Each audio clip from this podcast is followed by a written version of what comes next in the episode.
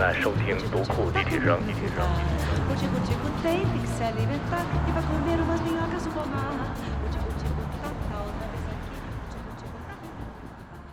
啊。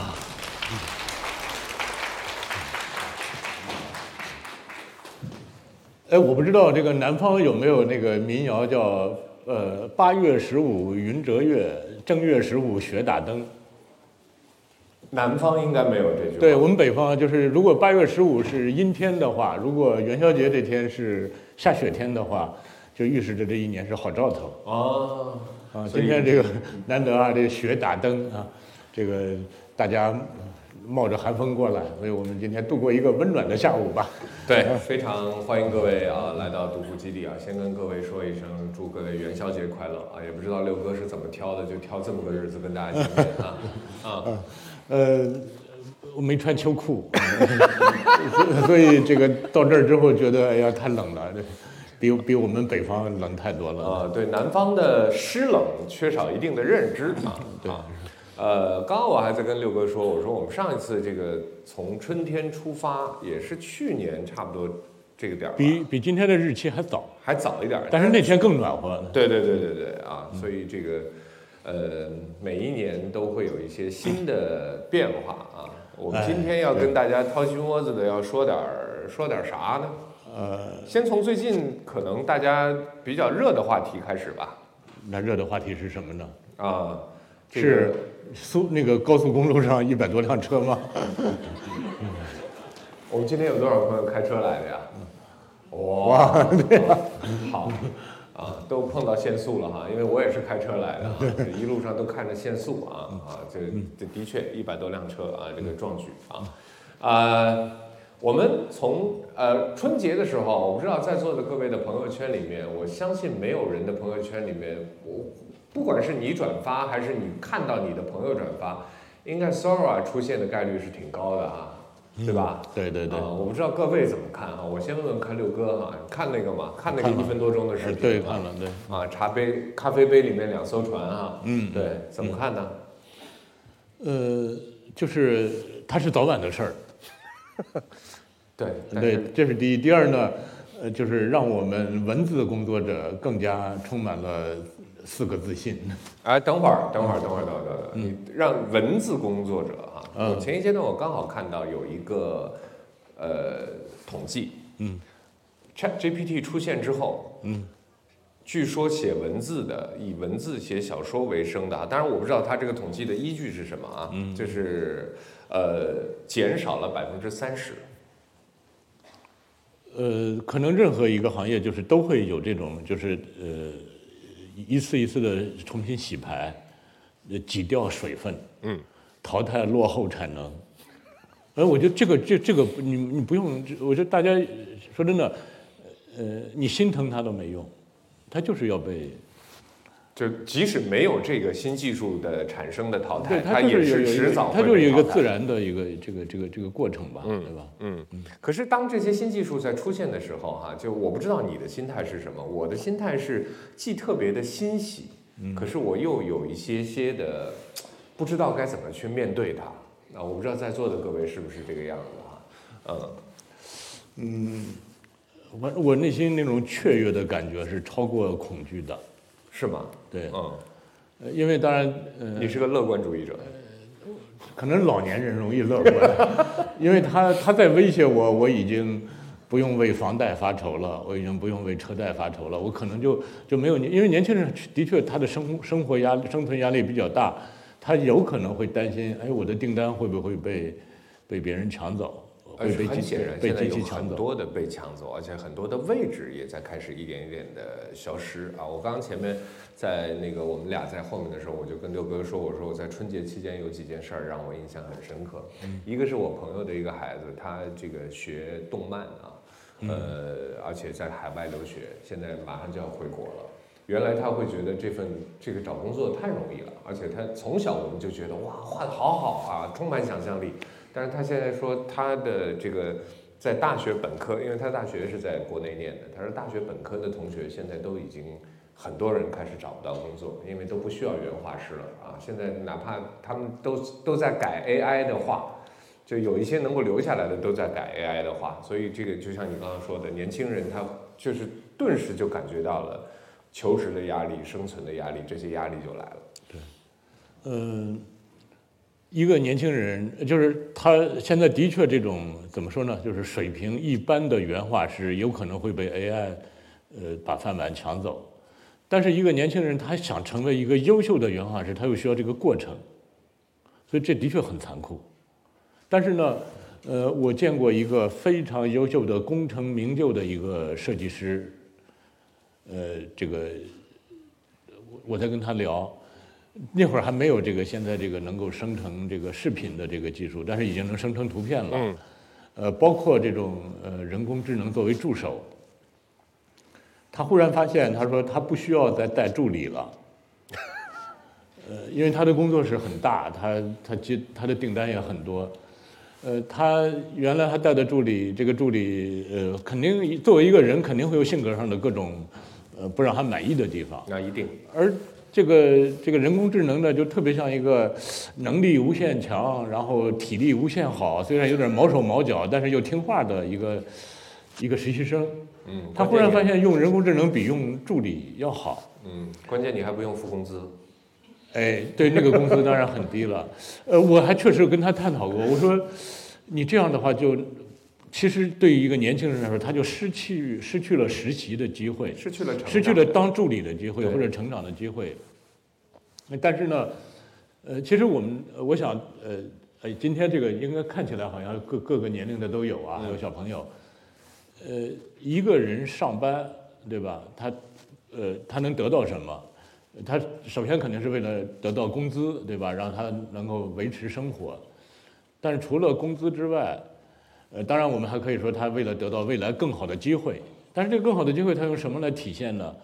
我认为是两个，一个叫试错，就是你在这个公司，你只要不是老板的话，你不用承担最后责任，那这个老板是是允许你犯一些错误的，嗯，就是这是一个人必必须要经过的一个阶段，嗯，对吧？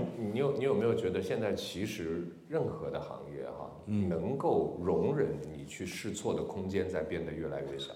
对啊，你看，像陈小青老师那种智商的人，他幸亏生活在那个时代，对吧？他可以试错，他慢慢成为黑的发紫、红的发黑的人。呃，一个是试错，一个是培训。嗯，其实一个人在工作中，他得到的大量的东西是培训的机会。嗯，那么我就跟这个朋友说，我说，如果说你不带助理的话。你不再招实习生，不再带年轻人的话，这年轻人都失去了试错、失去了培训的机会。你先不要说工钱的事儿，但是你猜他说什么？他说什么？我也在学习，我也在适应。嗯，就是突然原来的那种师师徒徒，对吧？那个关系都不存在了，就是他内心的。呃，这种恍惚，呃，这种恐吓，呃，这这不叫，这叫呃焦虑，嗯，不亚于一个年轻人。他也担心他现在接不完的订单，也许到明年，人家那些机构直接把订单发给 AI，不给他了。所以我觉得这个他可能大家都是一样的，嗯，所以他说他唯一能让自己。就是让自己不断的去学习，不断的去提高审美能力，不断的去靠想象能力，做的比 AI 更好。嗯，你你这会儿你再去诅咒 AI，你就说你没用了，是吧？嗯。呃，另外一个就是让 AI 成为自己好的助手、好的工具，而不是你的敌人。嗯。而不是把你给摁在地上摩擦的，呃，那只能说明你还斗不过人家呢。嗯。我不知道今天我们在座的朋友，我在做过调查啊，您在生活当中已经开始使用或者已经开始接触的有多少朋友？还不算太，但用的朋友可能还不是特别的多。但是我我我我自己的感受是说，嗯，就是就像六哥讲的，它是一个工具。可是其实我觉得这个工具哈，因为我今天看很多的。呃，来的朋友可能年纪上跟我比较接近啊，跟我比较接近比较多啊。我们考虑的是养生话题，我们不考虑 AI 的。不对，呃，我要说的是，实际上从某种角度来讲，它对于我们的教育的冲击会非常非常的大。是的，对，对，因为我发现就是你，你比如说，呃，AI 它作为一个工具来讲的话，它实际上非常考验你自身的创意能力，以及你怎么样的把这个创意用你非常精准的语言、详细的语言、最细致的语言、最全方位的语言去告诉他，让他来完成，对吧？他考验的是你。这是刚才我我呃就是我刚才所说的那个设计师，他内心害怕的，他担心他和 AI 的交互对，不比不过一个年轻人，对，比不过一个学生。呃，可是我担心的是说，在我们的传统的教育里面里面来讲的话，我们是不太鼓励孩子去。我们到现在为止，大量的这个传统教育里面，其实还是单一且唯一的正确答案。我们其实在这个方面，我们是有所是是比较弱的，哎，呃，对，我们先跑呃这个，呃我想就是差这个跑一下题。嗯，呃，我也在想，就是说，呃，教育延续了几千年模式的这个教育，对吧？就是一个老师面对 N 个学生，现在一般来说就是四五十个，对一个班四五十个人，四五十个，对吧？一次是一一节课是四五十分钟，对。呃，这个这种教育，你想想它它的毛病，它的弊端是什么？我觉得首先第一个弊端的话，哈，就是对于像我小的时候我自己的成长，包括我现在看我孩子的成长，他们其实就算你从小培养他的专注能力的话，他其实可能真正专注的最初的时候，可能也刚进学校的时候，可能就是三十分钟已经是他的极限了。所以后面的十五分钟，老师讲什么，对于他来讲，其实已经没。但是你有没有想过，他为什么专注不起来？除了这个生理生理条件限制，比如说那个年龄的小孩儿，他就他就不可能专注四十五分钟之外，还有没有外在的因素？你我自己的分析是这样，呃，假如说一个班级有五十个小孩儿，他其实就相当于五十个版本的孩子，每个孩子都不一样。对但是老师呢，用的是一个版本的，他对对他只能用一个版本，就这五十分钟，他只能用一个版本面对五十个不同版本的孩子。呃这这会儿，比如这个老师教的教的这些内容，对于有的孩子来说，五分钟就能领会，嗯但是他不得不忍受五十分钟的课，，OK，明白。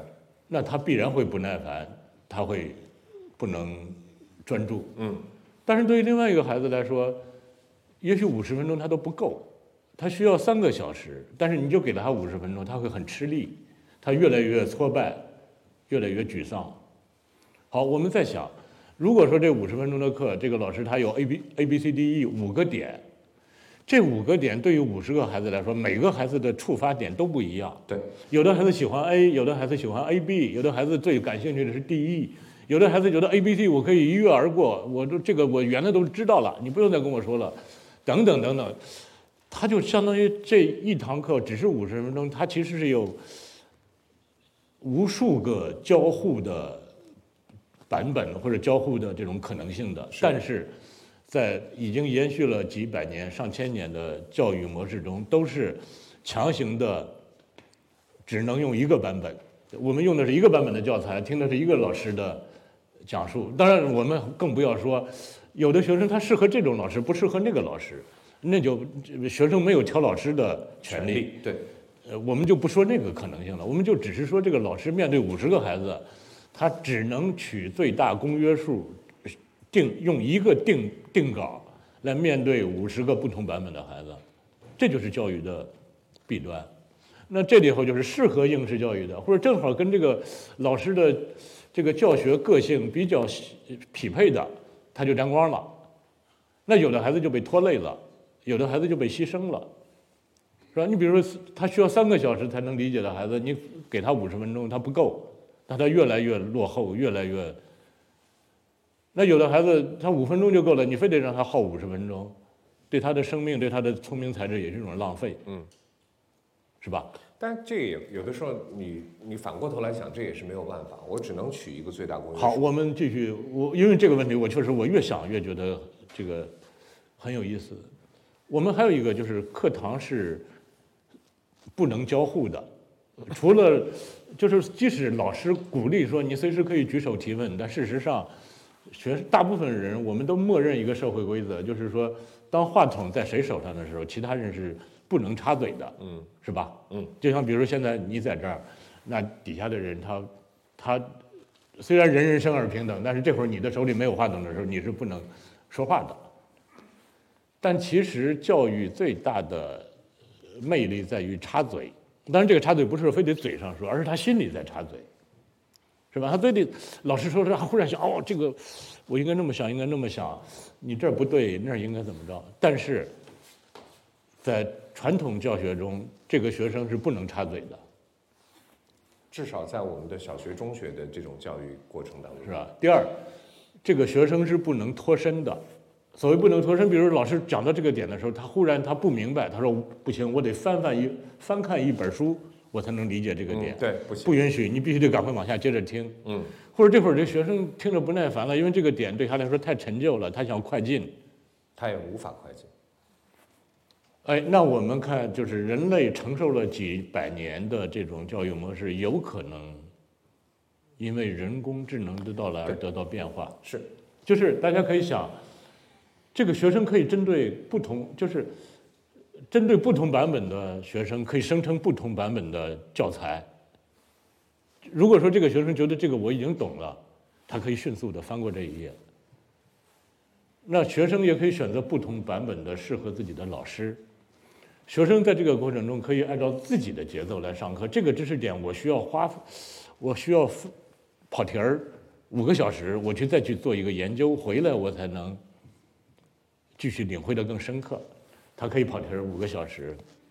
哎这个学生他说我必须得，你讲你讲的这本书，我必须得先看另外三本书，我才能理解你这本书，都有可能实现。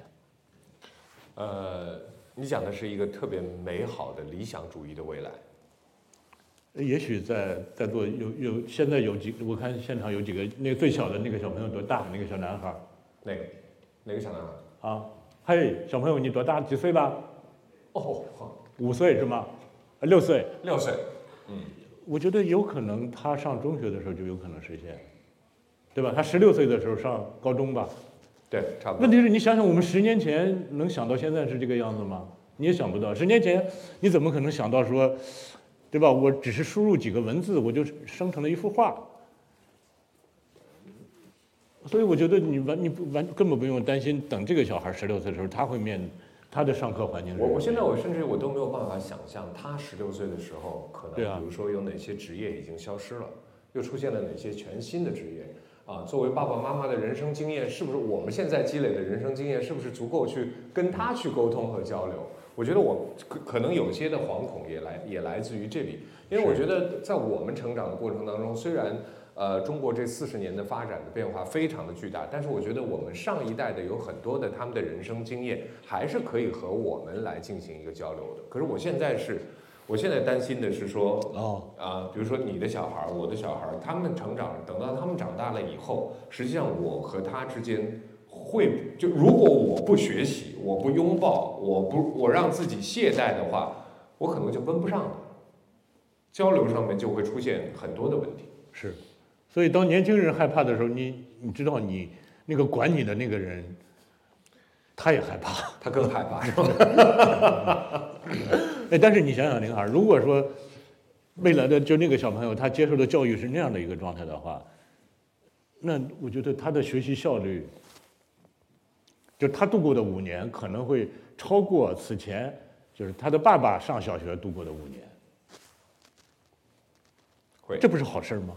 会会有会有会有会有这样的可能性啊，会有所以我还是内心还是挺兴奋的，因为我觉得这个是可以实现的，并且不难。嗯好，我们说完教育，我们再说出版。比如说，大家现在，嗯、我们就拿我们的这个，呃，我们呃二三年出了一本书叫《苏东坡传》，啊因为它足够厚，对吧？它有就七十万字，五十万字。呃，我们想这个，大家已经习惯了买一本书，这本书是定稿，是吧？就是在座一百个人我看的是同一同看的是同一本书，这本书它有多少页就是有多少页，呃，那一句话印在哪一页上就是哪一页上。但是也许在我设想中，未来的出版有可能每个人看拿到的《苏东坡传》是不同的版本。呃，大概相当于什么呢？就是当然我们我们敞开的想啊，就是比如说我我在读库订阅一本苏东坡传，我可以提出我自己想了解的苏东坡的哪个时期、哪个时代，他的哪些故事、哪些相关作品的解读，然后你在云端发给我，我下载下来，那个就是我的苏东坡。不是，不是呃，当当然是这个意思，但是我想的是这样：首先，你的电脑和你高度的绑定了，嗯，就你的电脑已经陪伴了你好多年了，所以你的电脑对你有深深的理解，对你的知识储备，对你日常感兴趣的话题，已经有了非常非常深刻的理解了。他就是我一个 AI 助理对。，甚至你在你的微信里头，你可能和另外一个朋友聊过苏东坡，呃，你在什么邮件里头提过什么王安石，他都会知道。这时候，我这个苏东坡，他有可能是你买的是一本纸质的《苏东坡传》，就是七百页，但有可能它就是一个电子版。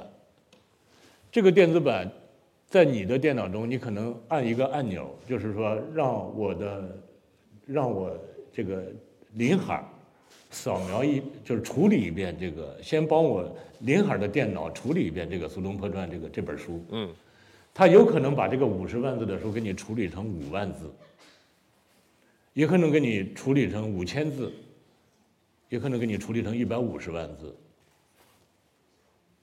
或者说，你读到这儿的，比如说，因为我们大家想，这个周文翰写这个《苏东坡传》这本书，他是假设，他他一定是心里有一个，就是坐在对面的这个读者，他是假，他是要对这个读者的知识储备是有了解的，嗯，对吧？比如说这个读者他一定是知道王安石的。如果说他假设说呃这个苏这个读者不知道王安石，他一定要在书里拿出相当的篇幅交代王安石是怎么回事儿，或者他也许假设这个目标读者是不知道呃元佑党人这四个字的，那他就要在书里头交代一下这个元佑党人是怎么回事儿，等等等等。所以呢，这个作读作者在写作的时候，他也是取了他目标读者中的最大公约数来写这本书。嗯，但是这本书它并不是对每个人都合适的。他真有可能一个人买了这个《苏东坡传》，他并不了解王安石；也有可能这个人买了《苏东坡传》，他这是元佑党人，他觉得这我此前已经读了三本关于元佑党人的书了，你不需要再给我交代了。所以，这个电脑对他做适配的处理，会方便他的阅读。那在这个过程中，会针对这个人的此前的东西生成一个新的版本的苏东坡，或然后这个人在读《苏东坡传》的过程中又产生新的版本，比如他读到王安石，他说：“哎呦，苏东坡和王安石到底是什么关系？”马上又生成了五千字的苏东坡和王安石，即使原来那个作者可能原来被折叠了，但是因为你感兴趣，他又被打开了。等等等等，或者说，忽然我读到这儿，我觉得周文翰写的苏东坡和王安石的关系的阐述可能还不够详细，我再提一个要求，帮我调出其他把李一冰的《苏东坡传》里对苏东坡和王安石的关系怎么论述的，又能调出来，等等等等。所以未来一个人读一本书，是是产生各种各样的版本。产生各种各样链接的可能性。是，并且一个人假如他先读完《苏东坡传》，他再读《王安石传》，可能《王安石传》又会产生变化。他读完王安石之后，他反过来再读《苏东坡传》，又会产生新的变化。那你觉得这是好事儿还是坏事儿呢？当然是好事儿，哎，我觉得未来的出版有可能就是这样。当然是好事儿。这这，我觉得一点儿都不天方夜谭，有可能很快就能发生。但是这个东西哈，我觉得是这样的，它它必须还是要从一个根儿上，就是我前面讲的，我们要鼓励人在小的时候的时候就保持他的好奇心，保持他的疑问。所以我说，为什么就是说，就是我们目前的这个教育，可能未来会受到的冲击会非常非常的大的一个最重要的原因。你看，你说过你女儿不是这个假期的时候读 《简爱》是吧？对啊，呃，《简爱》三十多万字，呃，这个对于一个初三学生来说是吧？呃，你女儿读完了，呃，写写了一个读后感，交了作业，对，但是她的闺蜜呢没有读这个三十万字的小说，呃，三强用 GPT 生成了一个，呃，一个读后感，也交了作业。我女儿开学回来第一天跟我抱怨的就是这个事儿啊。在座没有上海的老师吧？就别惩罚那个闺蜜啊。呃，但是呃有可能播出的时候可以掐了啊。呃有可能那个那个那个 GPT 生成的阅读报告比你女儿写的还要好，当然，是吧？有这个可能。呃，但是我想人类都愿意偷懒儿，在自己不感兴趣、不想干的事儿上偷懒儿，这是人的本性。对，克服不了。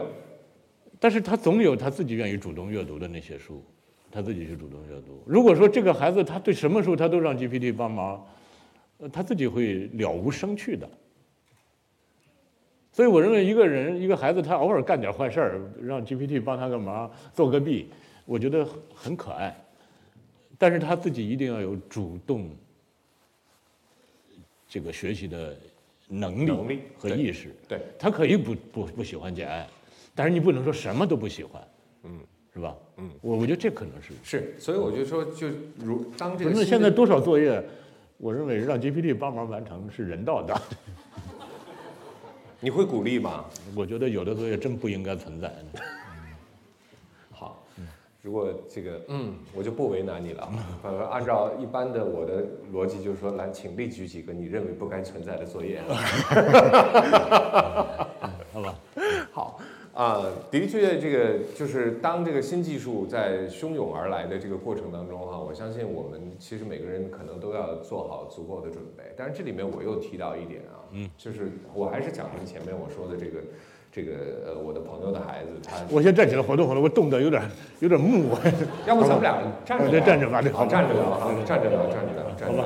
啊，突出您的伟岸，我可以站这里。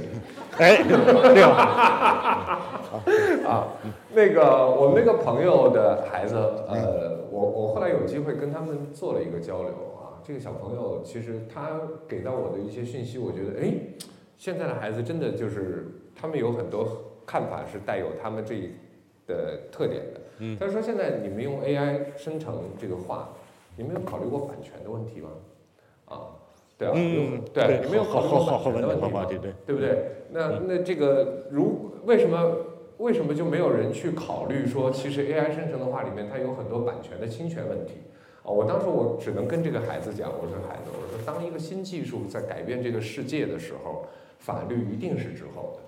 啊，法律一定是在新生事物在不断的发展过程当中的时候，我们自我们人类去不断的根据新的情况对来做新的规范啊。因为你他你你这个是这个孩子呢，他只是提出假设，在我这里已经变成现实了。呃，对我就是20就我就是想知道二零二四年读库的扉页化，我们是用 AI 它是用。AI AI 生成的，所以我我就想问你，你怎么来看待这个新的技术带来的所谓版权的问题？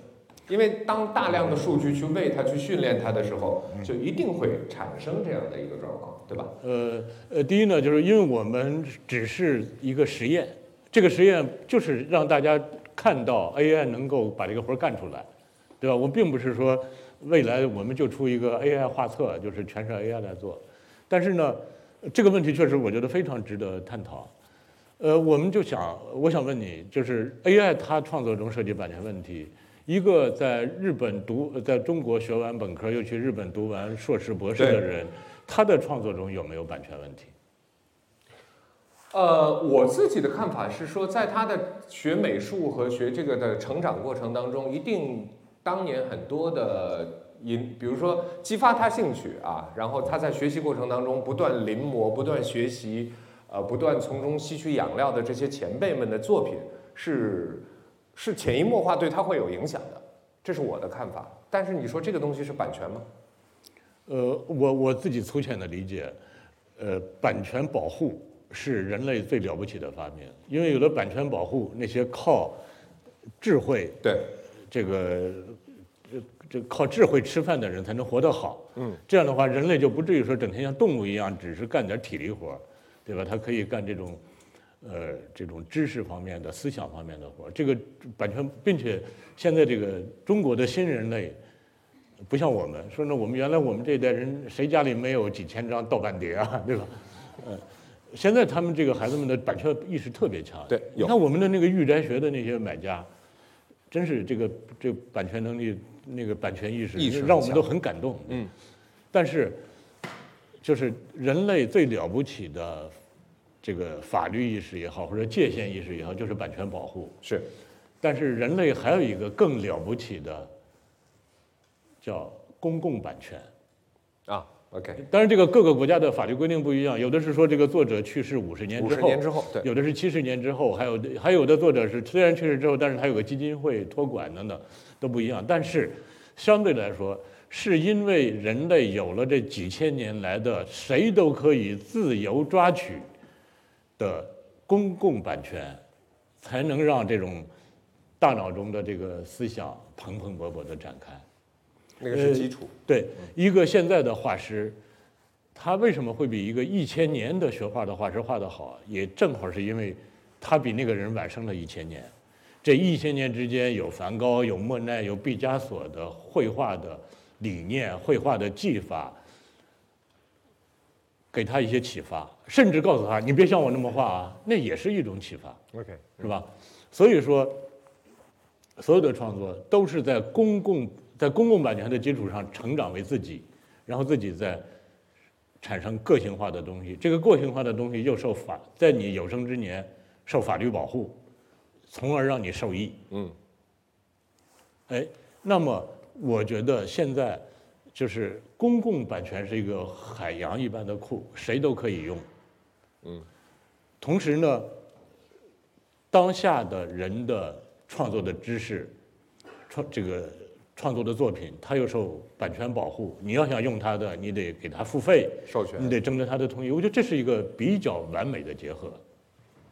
呃，所以说刚才那个小朋友产生了疑问，说他有没有，他一定是就是博采众长，但是这里头有相当一批是可以不用承担版权责任的，嗯，而相当有的呢是必须要有这个版，有这个版权意识。对你得有这个不要侵权这个这个意识的。嗯，就像我们随便写一篇文章啊，我要用一首，呃，日照香炉生紫烟，我再去找李白的第十二代孙子，跟他要一个版权同意，甚至还给他支付版税，这人类就没法没法过了。嗯，所以他又大，就是更大量的是公共版权，嗯，是人类的共同的知识财富，这个是谁都有权用。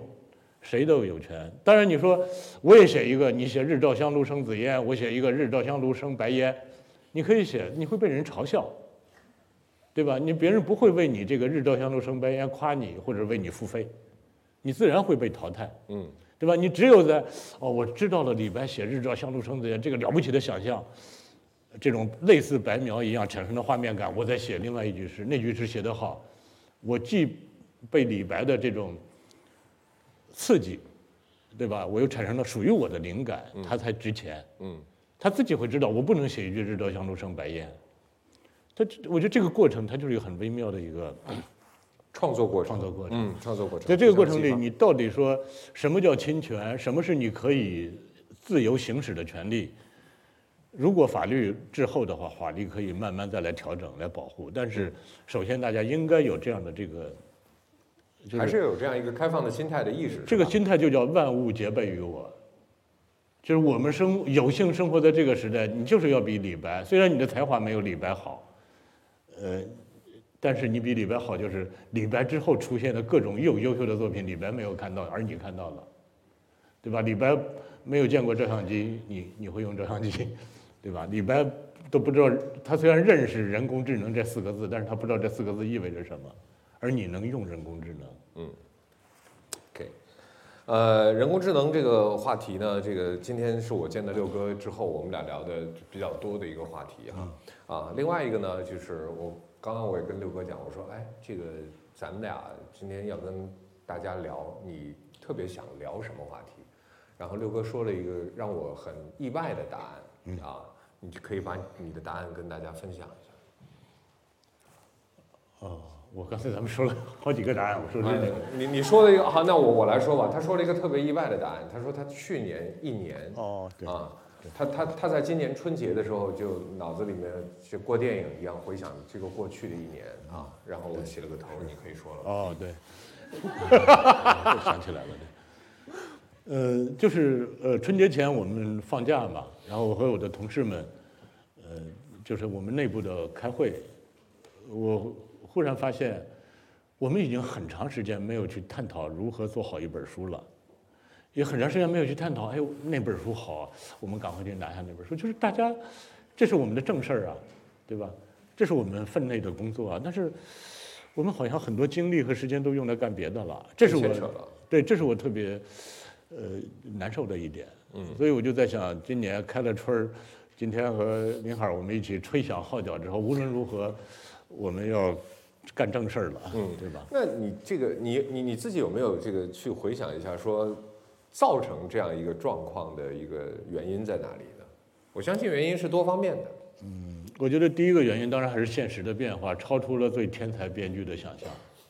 呃，我们都是凡夫俗子，我们没有那么强的抗干扰能力。嗯，我们有没有那么多的钱、那么多的权利可以逃避那些？所以你就必然会随波逐流，被他把你给搅把你给搅进去。嗯，这个这个我觉得我们也不用那么内疚，但是确实是你会觉得有一种。呃如果说一句这大过年的啊，说一句这个这不吉利的话，叫殉葬的感觉，是吧？就你会觉得为什么我这大好的生命、大好的时间，我和他一起被埋葬了？你会有这种这嗯，会不会觉得就是说，其实无论怎么样的话，好像在这几年里面，你深深的会感觉到，呃，个体的能力其实还是那么的渺小。嗯可反正至少是我我这个落差是很大的，就是你心里的预期，呃，我我我我希望我自己做什么事儿，呃，我也认为我自己能把这个事儿做成，结果到最后这个事儿没有没有按时交付，嗯。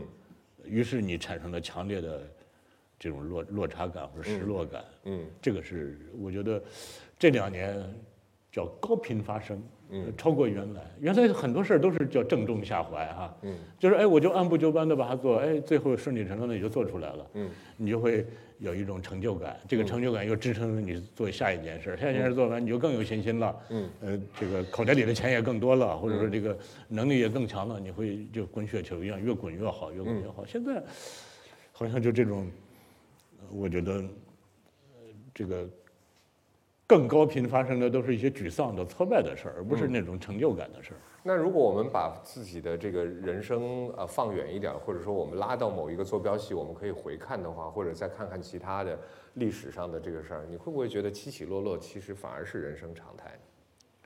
那个修兆峰老师不是说吗？说我们往往叫高估了短期内的时间效应，又低估了长期的时间效应。嗯，我们确实是，其实你想啊，去年这一年，假如说去年一年，我相信对很多人来说都是低于落，就是那个落差就是来自，就是自己那种深深的失落。呃一开始憋足了劲儿要要要，对对，好好多人的想法就是说我憋足了劲儿，这个终于啊、可以开始干点事儿了。后来发现这个一年要干点事儿，好像呃有很多你意想不到的呃各种各样的呃一一方面是拉扯吧，还有另外一方面各种各样的阻碍啊等等，好像并不能够达到你原先预期、你原先设想的，说我可以又开开始跑起来了。嗯所以这种落差感就让我们内心更加的焦虑。嗯或者是对自己很失望，甚至对周围的很失望。但是你在想，不就才一年嘛，对吧？是这个，你你不能说再为这一年，你再再难过两年，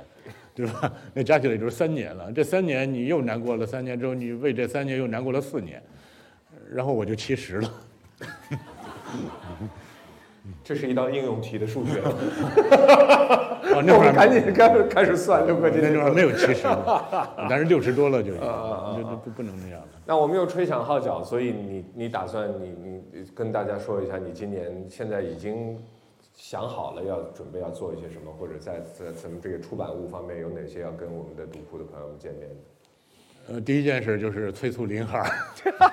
催促我。对，因为去年我们不是说嘛，叫熟悉的陌生人，对吧？嗯，呃，这个让林海去采访那些，我们我们拍了一个样片。，对，那个我们不是采访了陈小川，然后去年拿出了一个就是《忘情水》的那个一首歌是怎么长出来的。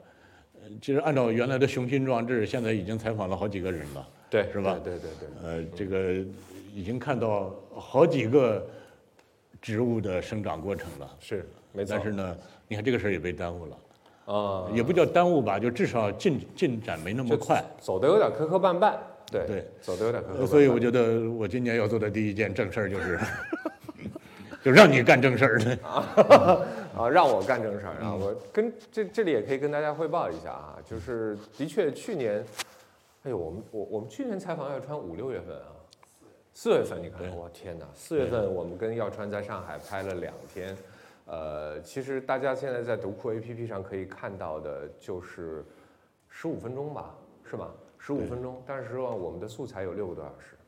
啊，六个多小时的素材啊，而且我们呃我们的导演军仔，其实我们已经剪了上下集的两个两个版本的东西出来啊。当时我记得我们在北京看片子的时候，六哥特别兴奋啊，就是看了三十分钟以后，六哥就跟我说这事儿成了。嗯啊，对啊，的确就我们那只是我认为成了。啊呃，但是的确就是呃呃，你们看到的只是忘情水。呃，耀川其实说的不仅仅是忘情水的故事啊，我们他说了很多，大家可能，呃，就是尤其是在华语流行音乐黄金时代的时候，你们听过的那些他创作的金曲背后的故事啊，很精彩，有些故事连我都不知道啊，特别特别精彩啊。然后他也回答了一些呃，这个以前在媒体当中没有人敢这么问他的问题啊，比如说。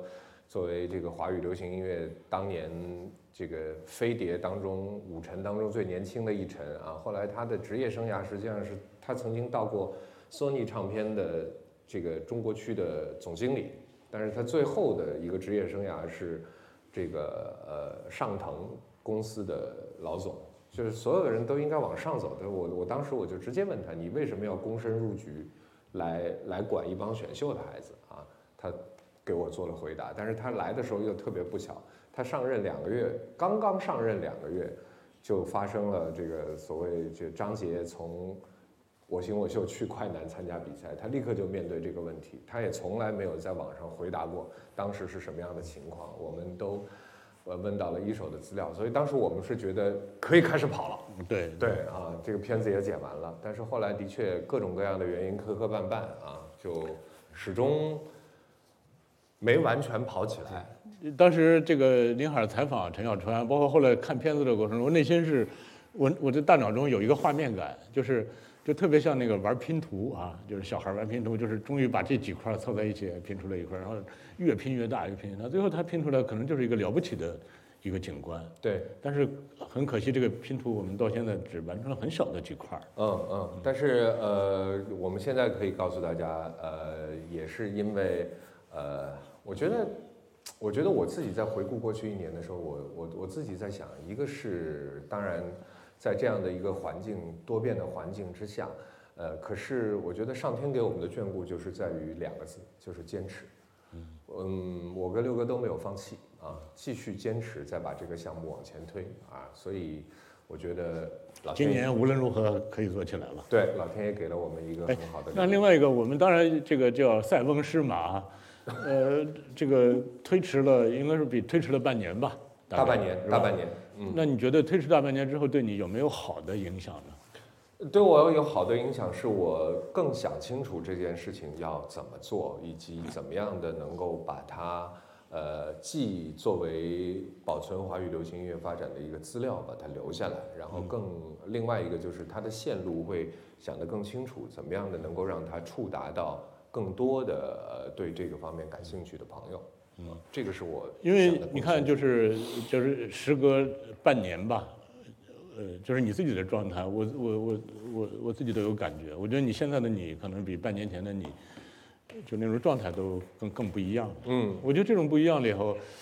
呃，除了有稍些许的焦虑之外，但更我觉得更好的是那种正面的改变，对对吧？就是这个事儿想得更清楚了，或者内心更笃定了，对，或者是一些理念上有一些更好的一些一些一些蜕变了。嗯，因为呃最初的时候，实际上呃想法很单纯，就是说呃那次那一次跟六哥聊，我们俩决心做这件事情，当时的时候就是说，哎，把它作为一个。智慧产品的生发过程，去可以和所有的朋友去分享啊。因为虽然说是一首流行歌曲，但是实际上它，我们回过头来看，它就是一个智慧产品的生发过程啊。词曲这个中间有很多的巧心思，这些巧心思是怎么来的？它跟这个创作者这个人生经验、人生履历中间会有一些什么样的千丝万缕的关系，这个是拿出来跟大家分享是非常有意思的事情。尤其如果你对文化创意感兴趣啊，那但是后来我们随着跟耀川的这个访问做完了之后，我记得很清楚，我们约耀川做访问，一方面是因为我跟他私交很好，呃，他本身也生活在上海啊，呃，一说他就很愿意。我们在上海开拍之前啊聚了一次，六哥第一次见耀川啊，然后我们互相之间介绍了一下啊，六哥真是这个胆子非常大，我都不敢这么跟耀川讲话哈。耀川，当然我们喝了一点酒之后啊，这个大家都比较嗨，六哥就拍着耀川跟他说说，明天我们就开始拍了啊，你就把这个东西当遗言一样的拍哈。这我我赶紧跟耀川这个解释，就是说有什么想说的，你就你你你就说。后来发现这解释也有点不太对哈，然后我赶紧我就跟耀川说，就是我会问一些可能平时的访问过程当中有些时候我们会避掉的话题，我会直接问。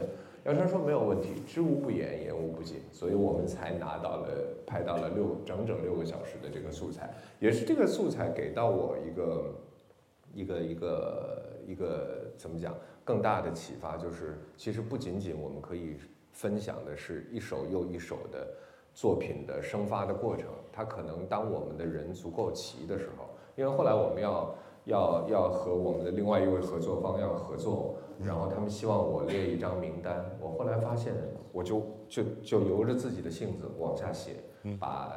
呃，内地的、台湾地区的、香港地区的，甚至于新加坡、马来西亚的，我熟悉的所有幕后的人往下写。我后来数了一下，有五六十位，嗯，有五六十位。那五六十位，按照我们原先的设定，如果是单季一季，我们采访六个人的话，这六嘛，是吧？我们六呃采访每一次采访六个人，然后上下集上下集就是一季嘛，嗯。这样的话，我们有十几集的内容可以做，对，而且还会有不断的新的创作力量会加。因为你滚动起来，就会有新的格局上的变化。格局上的变化，然后它可能未来会有可能会成为独库出的一部讲华语流行音乐发展史的一个纪录片。每个人从他不同的角度去讲。因为我我今年春节的时候，我正好我在奈飞上看了一部那个纪录片，我当时立刻跟君仔分享。它叫 The Greatest the the the Greatest Day of the Pop，它实际上是说当年，呃，这个大家非常熟的一首流行金曲 We Are the World，天下一家，它就是说这首歌的背后的诞生的那个故事，一部纪录片。那天晚上看的我真的就是热血沸腾，我说这就是我们想做的东西，我就跟君在讲，我说这就是我们要做的东西，我们如果将来有机会留得下来。让大家看到，说其实流行音乐它不仅仅是一个文化娱乐的产品，它从某种角度来讲，它是时代的一面镜子，是时代，是每一个时代的一个一个一个切片。我们想把这个东西把它做出来。但是我没想到去年夏天，呃，春天的时候和耀川老师吃饭，我说的那句话让林海产生了这么深刻的印象。对，以后我会我会跟每一位采访者说。但是但是说真的，我我自在我自己的这个这个叫叫这个交往的这个理念中，呃，如我首先判断这个人，呃，值不值不值得说真话，嗯，对吧？因为有的人他他就是你看你给他说真话，他受不了。呃，他就只能接受一些客套话。那如果说客套话，我们也会说，对吧？我们都是交际花嘛。但是如果说一旦你发现这个人是是配得上你的真话的时候，你就尽量不要用那种那种那种客客气话跟他敷衍了，因为大伙儿的时间都很珍贵。嗯。所以当时我就直接就说：“我说耀川老师，你就拿这个当遗嘱来拍。”呃，为什么说呢？是因为我自己对我所从事的这个行业。就是我们看啊，这个库房里那么多书，读库一年出几十种书，那大的这个出版社、出版机构一年出上千种书，我们才出很少很少。但是，如果让我来分类的话，这些书就是两类，一类叫火种，啊，OK，是吧？这个我想大家都能理解，就是人类文明的结晶，嗯，是吧？这个。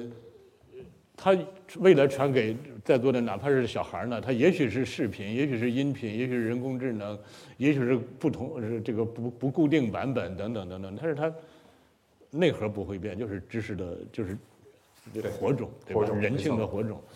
另外一类我自己总结就叫遗嘱。呃呃，读库编了十几年了，我一直坚持一个什么原则？就是我认为我们大部分的中文写作都很虚伪。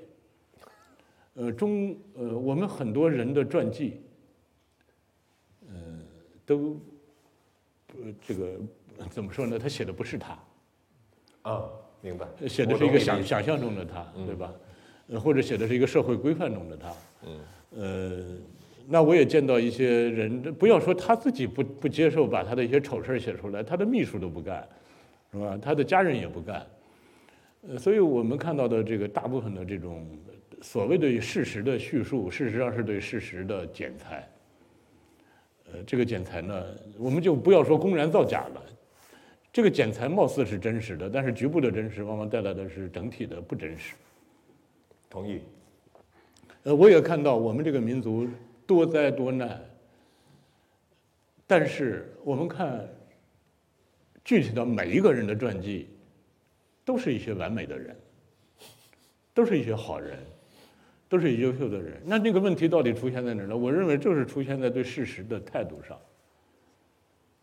这个我们见多了太多的人啊，那张嘴就来啊，说的全部是事实，说的就是对他有利的话。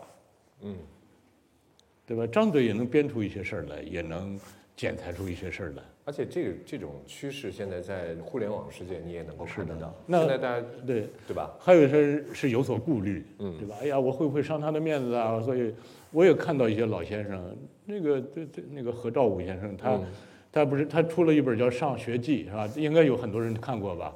他其实还有一本书叫《上班记》，但是《上班记》呢，据说他跟编辑说，他说等这个文章里提到的所有人都死了之后，这本书再出。人家何兆武先生，你想他他他已经去世了，但你想他也受不了，就是那些人，因为那很多人都是精英阶层的人啊，去揭他们的短。所以我也在想，我说这个，如果说我们都用这种有所顾虑、呃刻意美化的态度，我觉得那每年产生几千万字、几几几千亿字没有意义。它甚至有可能未来让人工智能嘲笑我们，是吧？所以我是觉得火种面向未来，对吧？遗嘱，呃，可以说这就叫针对历史。嗯，我们尽量当成就是没有顾虑、诚实的写作下来。嗯，所以这这这这这可能是我这两年对这个我我的这个行业的这个核心产生了一些理解吧。我认为就叫火种和遗嘱，就这两类。那所以见到耀川老师，我就可能不由自主就说出来了。我说您就当遗嘱来拍吧。呃，他他好啊，他很好，他值得说一句实话，是吧？对对对对，而且我自己在看的过程当中，因为我跟军仔是我们两个人看素材看的最久，当然看的最多的是军仔啊，他反复剪的时候看的最多。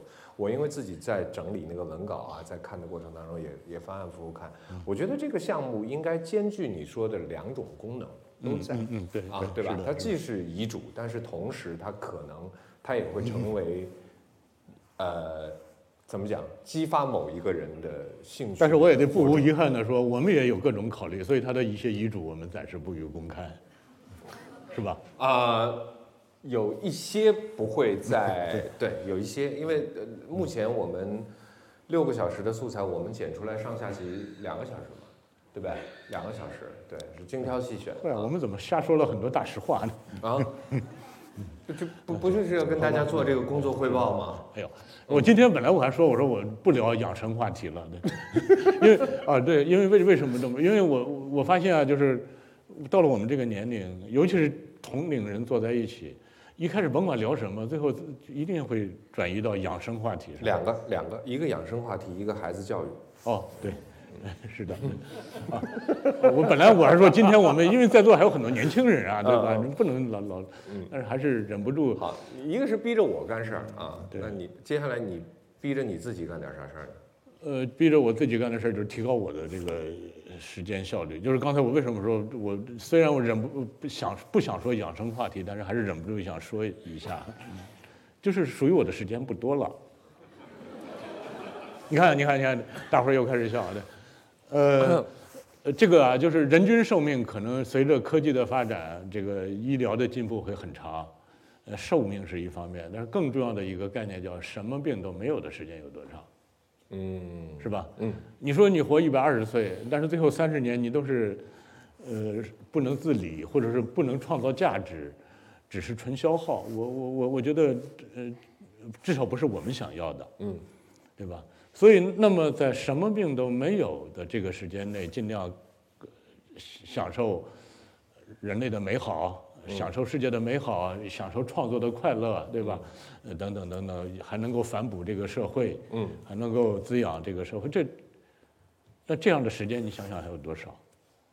理论上来讲哈，如果现在这个平均男性的年纪大概在八十三到八十四啊我们给自己留八年生活不能自理的岁岁数吧，啊，对吗？所以就是七十五岁吧，嗯我今年五十五岁了，嗯，还有二十年。嗯二十年可以干很多事儿，如果你把你自己逼迫的够够够紧的话，呃，你看他跟我就差这么几岁，但是他和我的心态就不一样。啊我看到的这杯子里只剩下那么半杯水了，他啊，居然还有那么多水。我我，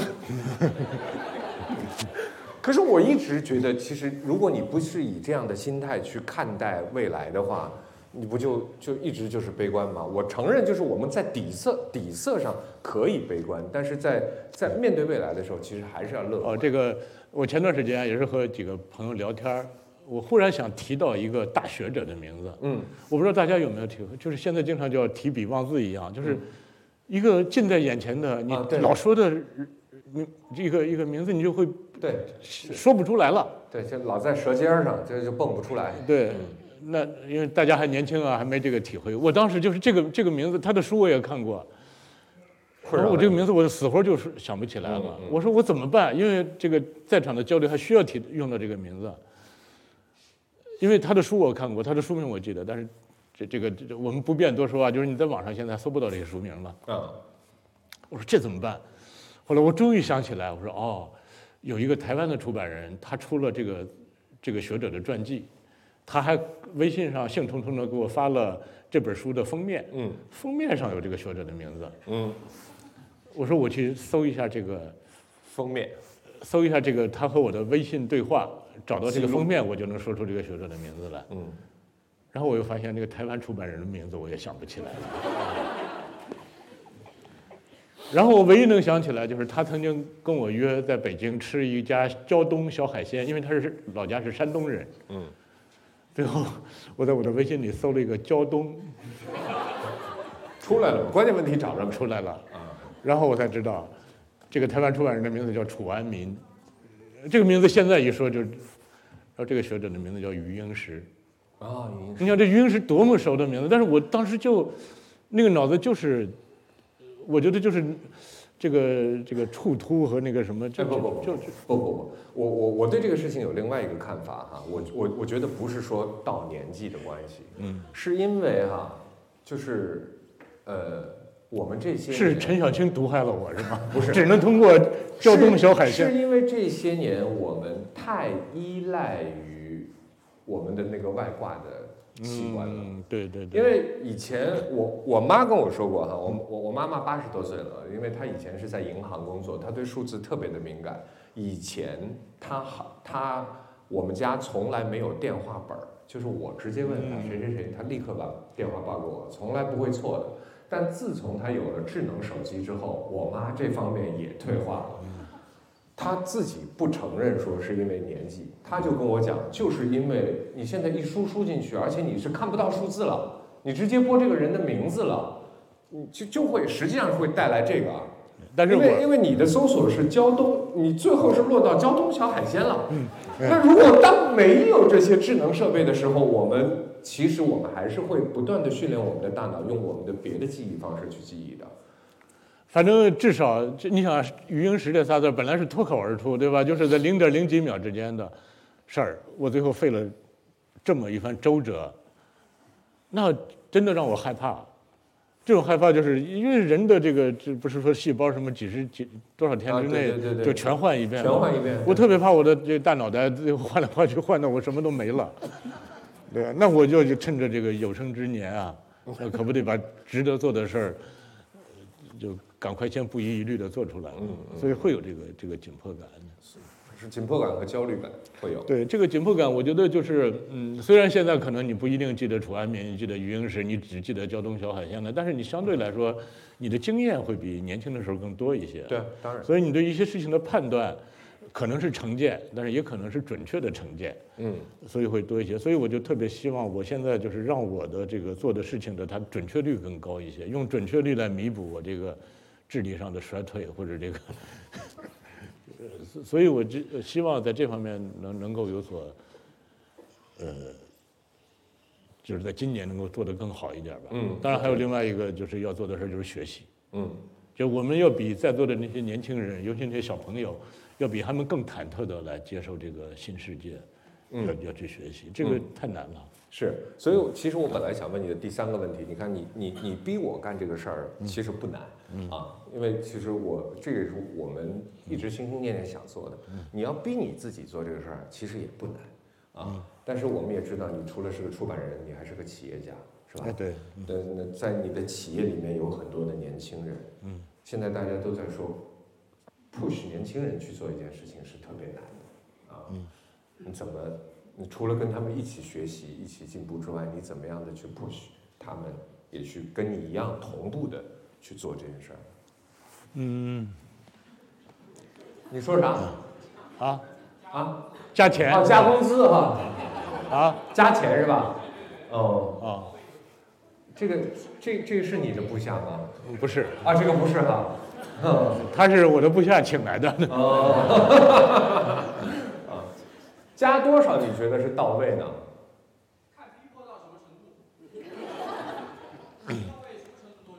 哎，我我其实我特别喜欢这样的状态。你看，话筒不在他手里，他照样说。呃，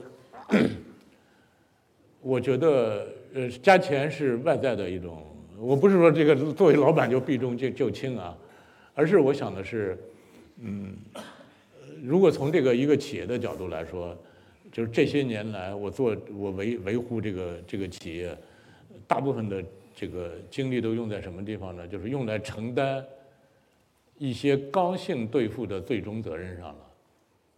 所谓的刚性兑付的最终责任，就是我要付房租，对吧？我们要付工资、奖金，包括像这个兄弟所说的，要还要加钱，还要让大家的收入逐渐提高，还要让大家看到一个前景，这都是刚性兑付，就是晚一天都不行。嗯，你到点儿就得拿出来。嗯，就这种交付，是我自己殚精竭虑的，这个远远超过把一个稿子编出来，或者自己去写写一篇小酸文儿。那其实我接下来要做的就是把这个刚性兑付的最终的权利、最终的责任要分摊给他们，分担给他们，有了他们当他们承担责任、承担风险的时候，自然他们也会承担回报。如果说我设置的这个制度不合理，让他们只承担了风险、只承担了责任而没有回报，他们会抛弃我。但是反过来说，如果你承担了风险，你承担了责任，你也没有回报，也别怪我了，是吧？您能接受这个吗？好，那我们就说定了。是这次请你？那些幕后黑手，对，让他们理解这个道理就可以了。嗯，对我，我希望，我想就是这样，就是，嗯、呃，我对啊，你看我读过商学院啊，嗯，对啊，我也有一些企业家朋友，呃，其实我我和他们呃探讨，因为我和他们之间的那个利益上的瓜葛很少，因为我这个行业太小了，所以因为没有利益上的瓜葛，呃也不也不跟他们一起炒股，嗯也不也不做投资，所以反倒能够成为很好的朋友，就聊天就没有什么忌讳。嗯我就经常会很诚实的跟他们说，我说，我认为那种专制式的、家长式的公司管理行不通了。对，对吧？那种大手一挥都听我的，你想反对给我闭嘴，你再想反对给我滚。我认为这个是行不通的。嗯。然后他们说不行，他说就得这样。呃，他并且还说这马斯克、乔布斯也这样。我说不行啊，我说人家马克思门这 马斯克、乔布斯貌似这样，但是他是那个反对意见是能嗯是有勇气说出来的，并且不用担心呃这个这个被干掉的。嗯我说，但是咱们的大部分企业里的老板都不喜欢这种所以我说未来这个这个工业化也好，或者叫这个这个发展，这种这这就这种集权式的，或者是他一定要让位给这种民主式的，嗯就是叫裂变，对吧？分权式的这种管理模式或者这种经营模式。呃，这个大概应该是在六七年前吧，我当时在读商学院的时候和这些企业家朋友做的沟通。我那会儿我也充满信心的认为，中国未来再过一些年就会过渡到这个阶段。嗯，但是你现在发现，还要再长一点。他需要的基础是什么呢？需要的是在座的这些年轻人，他们从小学到中学到大学，他们从家庭到学校到社会都要接受民主化的训练。他如果没有这种学习和训练的话，没有用。嗯。所以这个时间会长。所以我甚至，呃，当我这两年我在做这个公司的内部的调整的时候，我内心我经常是很无助的。我经常我担心我是不是自己在作死。是不是我的年轻人，我的这些员工们就希望说，哎，你就是跟我说这些扯这些没用的干嘛呀？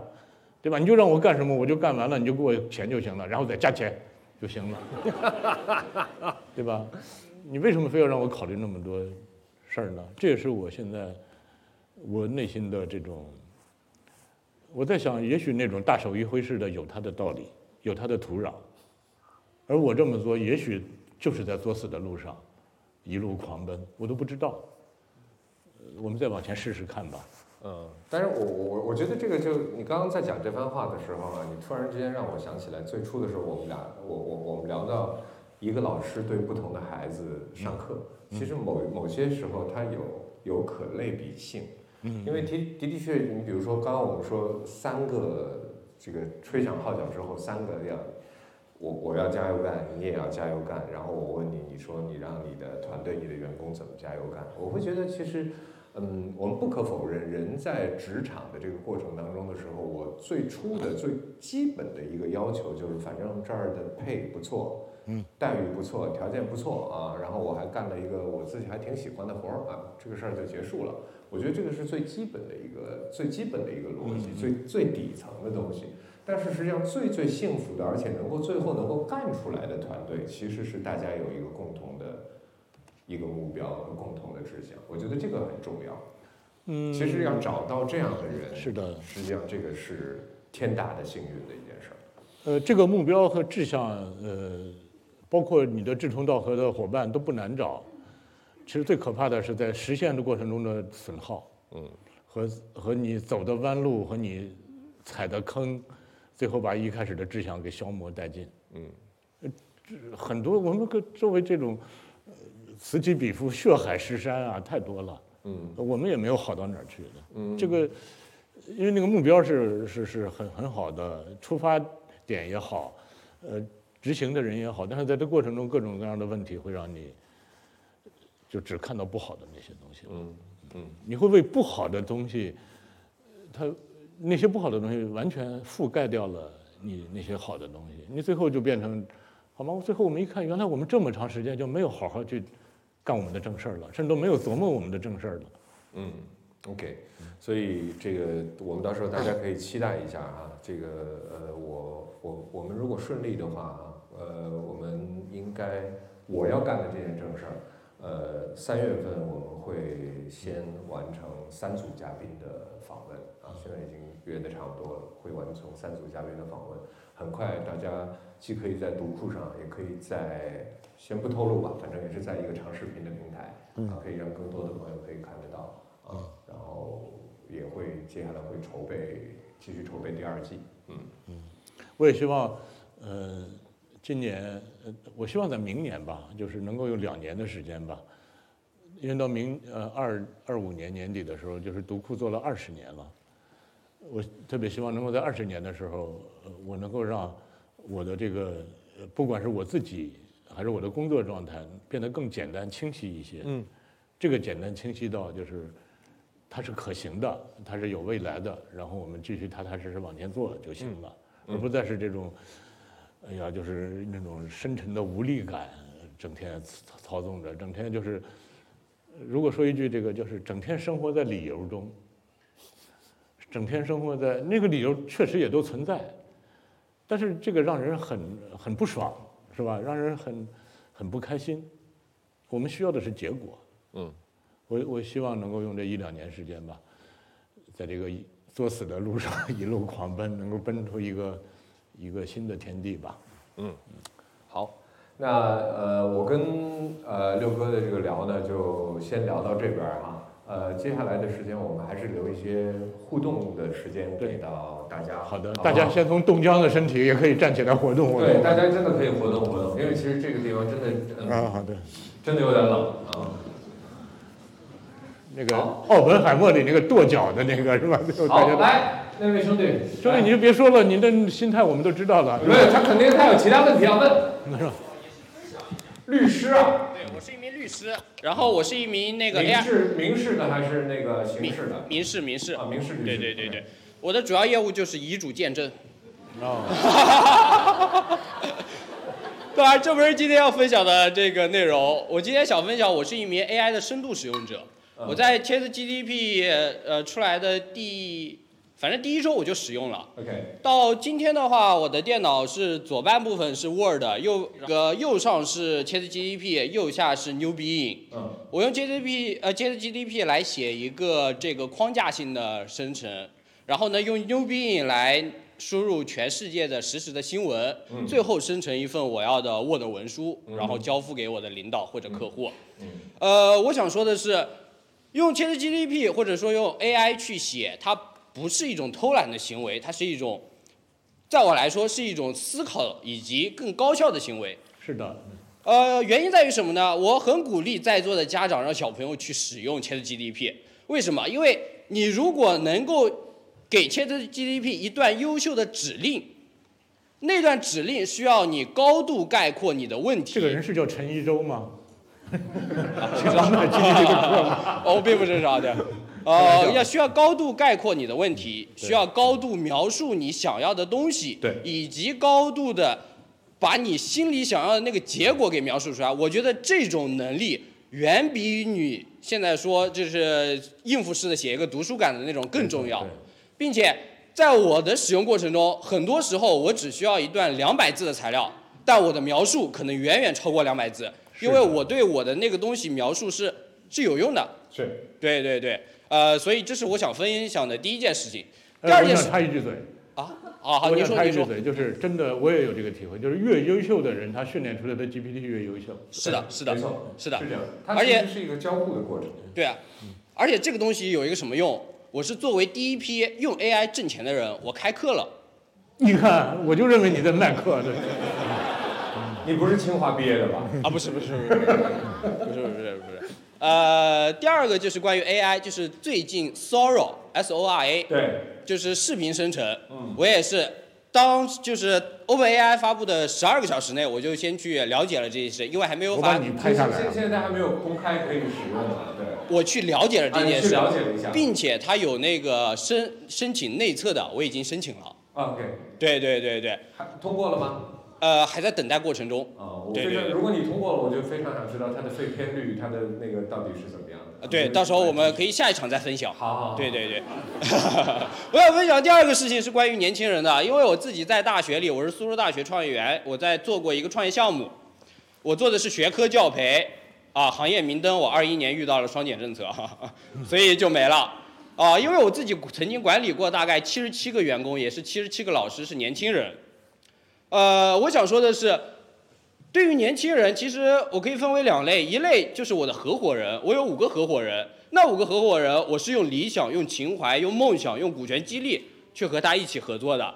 但是剩下的七十七位可以说是非常简单，就是加钱，因为他需要的，我需要他高效的完成我来对接给就是客户的一些呃课程也好，等等就也好。我觉得不同的年轻人还是要有不同的去兄弟，我。再问你个问题：对我们这种无钱可加的企业怎么办？那就这个，什么？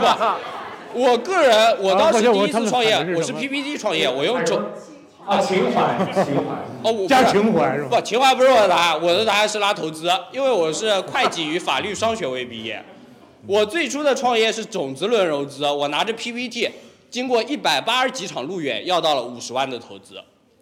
我的，所以我个人认为，呃，钱对于年轻人来说非常有用，因为它可以让他去见识更多。呃，长者中的情怀是他已经一路走过来了，而年轻人没有去体验过那个内容，所以你用情怀跟一个没有体验过、没有经历的年轻人，我觉得有点扯。对，这是我的分享。一个站在二十五岁的年轻人的角度，曾经创过业，失败过，你是八零，后，我九八年，九八年二十五岁，你您这数学是？哥，你怎么看报表的呢？兄弟们，我什么事儿、什么病都没有的时间，看起来不不足二十年。所以希望未来和两位有更多的交流吧。谢谢。好，谢谢，谢谢，谢谢。呃，我已经把这张面孔拍下来了。对你小老实点儿。我我是退休的教师，你好，我是退休的教师哎，那个话筒，话筒。啊，我是我是退休的教师，因为刚刚两位都谈到 ChatGPT 对教育的影响，嗯，呃，在我的认知里，或者说在我使用 ChatGPT 的过程当中，啊你也在用啊？我认为 ChatGPT 对教师的教学改善是有极大的帮助的。嗯，呃，但是前提是，无论是教师还是学生，他得有知识，他得有知识，而且他得有结构化的知识。嗯，这个所谓结构化的知识，就是完整的这个系统的学科知识以及跨学科整合的知识。嗯，如果不具备这样的知识，他是不会提问的。不会提问就意味着不会思考。ChatGPT 如果要用得好，前提是使用者必须具备系统的这个学科知识和行动系统的知识。嗯，如此他才能够从自己的需求出发，寻找到超越个人知识认知的那种设计。嗯，因为在刚刚三点五出来的时候，我就用过，呃，因为我也是个学校管理者，曾经，那么就从管理者的角度来，请他尝试写一个关于学校管理的文章的话，可以告诉在座的各位，超过现实当中百分之九十五的校长，包括名校长，包括有教家头衔的校长。哎，我这个结论怎么来的呢？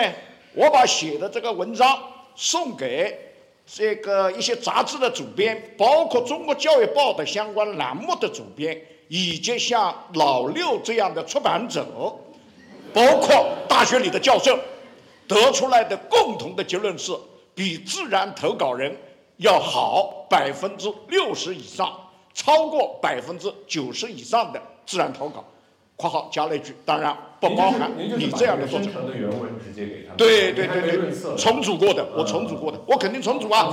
哎，不重不重组怎么可能呢？嗯。对不对？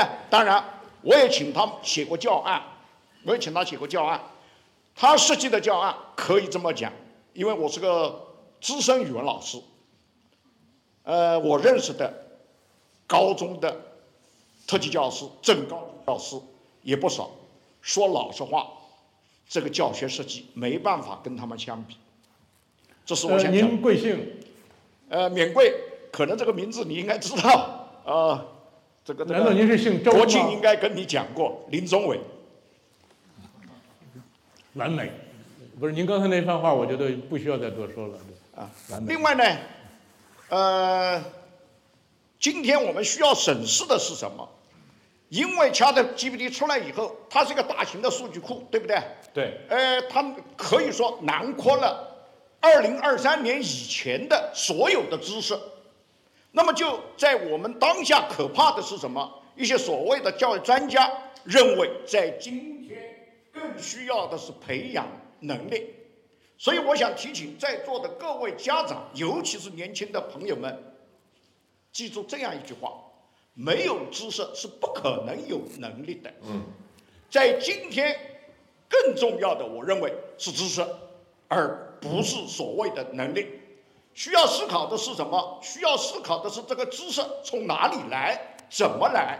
这是我想讲的第三点。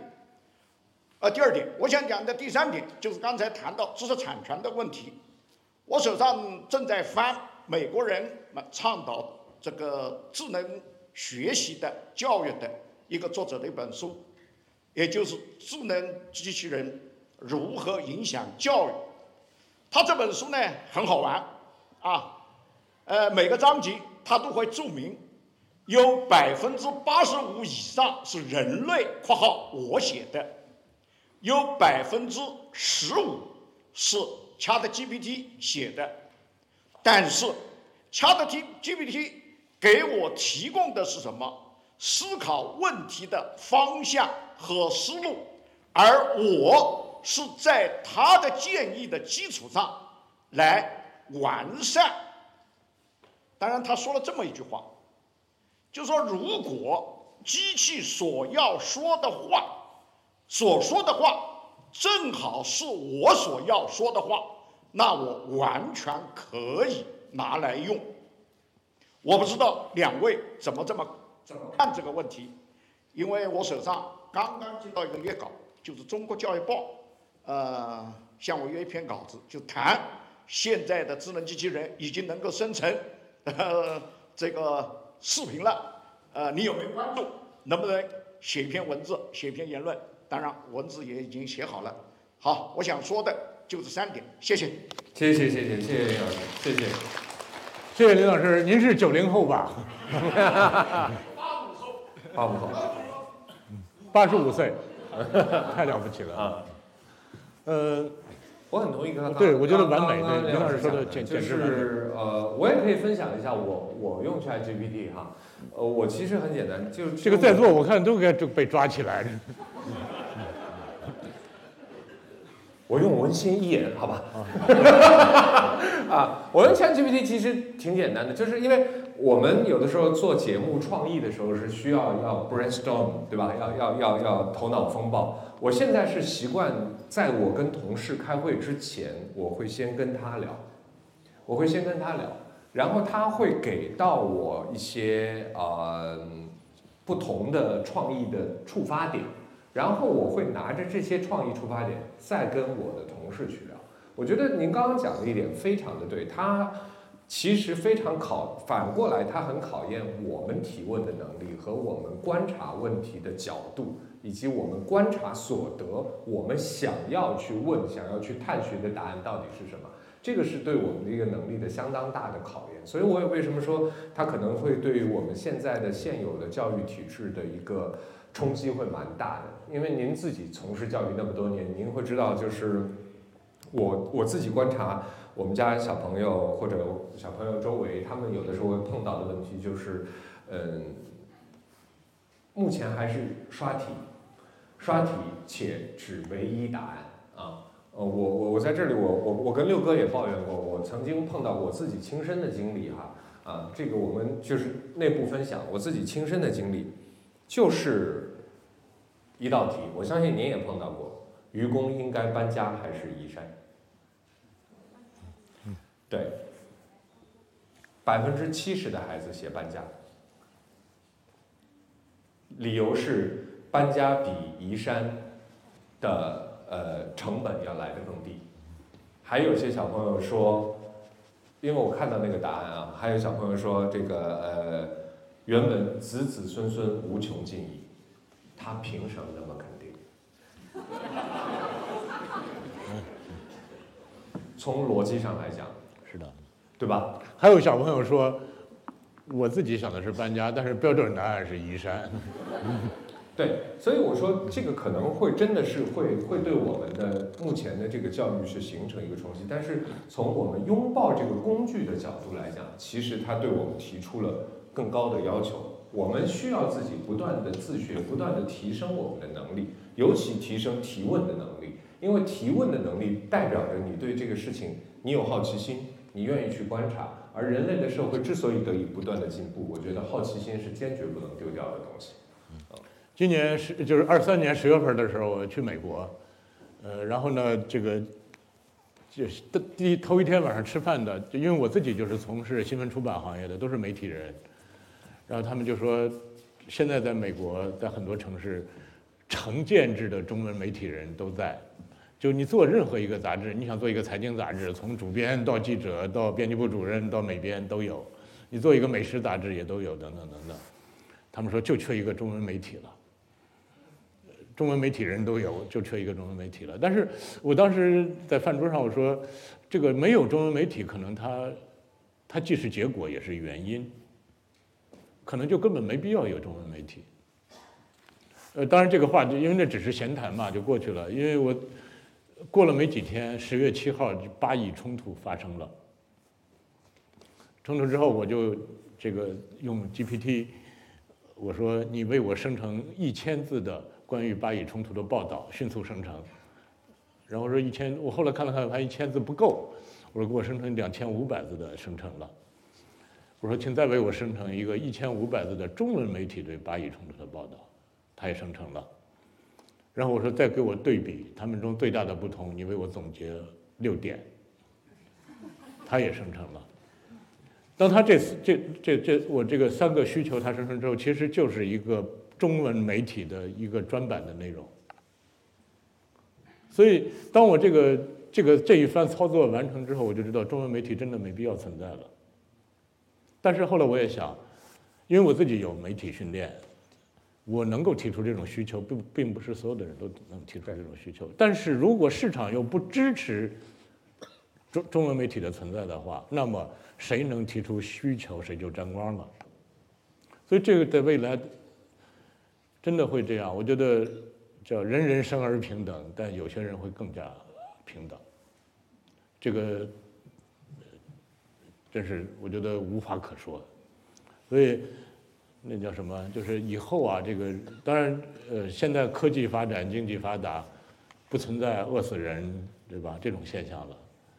应该说，基本大家的温饱都有保证了。但是未来真的就是一种。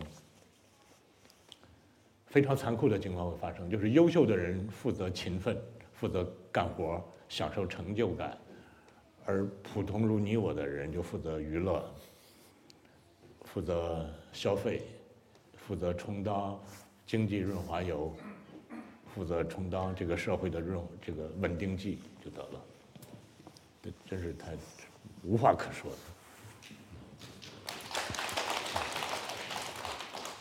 还有朋友来，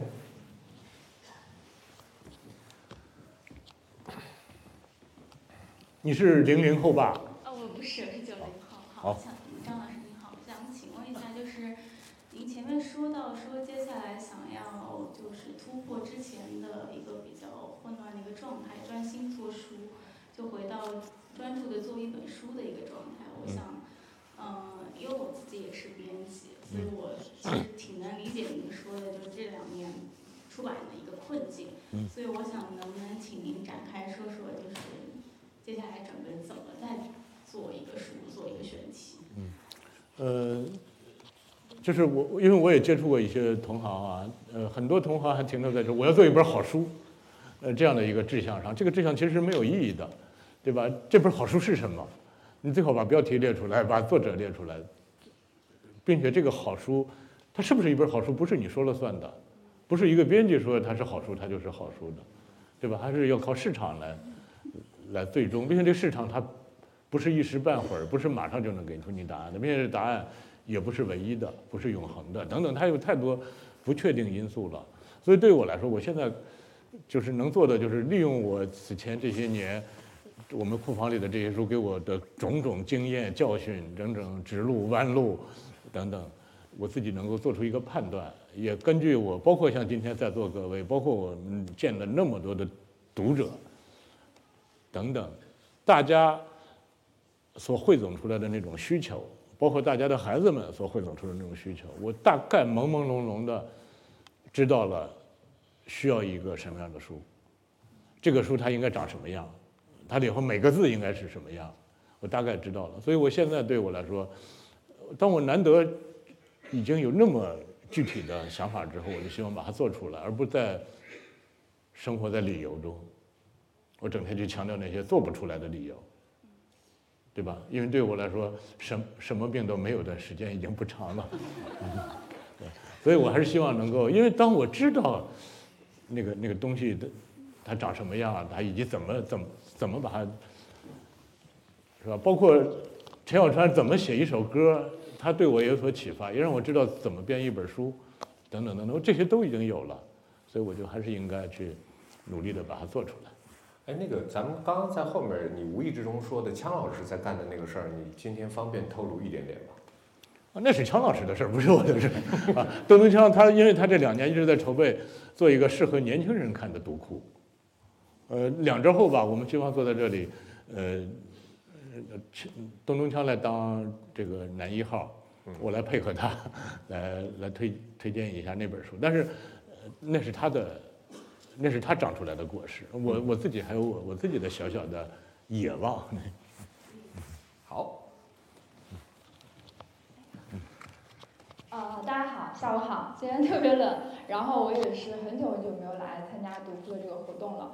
然后今天特别巧，我觉得很有缘，因为 前面两个都是我算是同行吧，因为我自己也是啊、做教培的，但是呢我是呃属于一线的留学的老老师，所以我可能就两位太优秀了，对吧？我是比较普通的一线的这样子。然后我可以想讲一讲，就是关于这个 AI 对我的呃这个教学的一个影响，包括我自己其实也是在做呃这个小红书上面做一个自媒体，所以就是像这个 Sora 的话，它其实可以生成一些视频的话，其实也是会对自媒体这个行业也会有一些冲击。呃，然后这两个问题其实我都思考过，就比如说像在双减之后啊，然后因为我做的是留学啊，就是可以播的那种啊，然后呃我自己在教学的过程当中啊，我就会发现说。嗯，我是非常愿意去拥抱各种各样的新的技术，哪怕它对我的行业或者对我个人来说是呃造成了一个冲击的，因为我觉得这个新的技术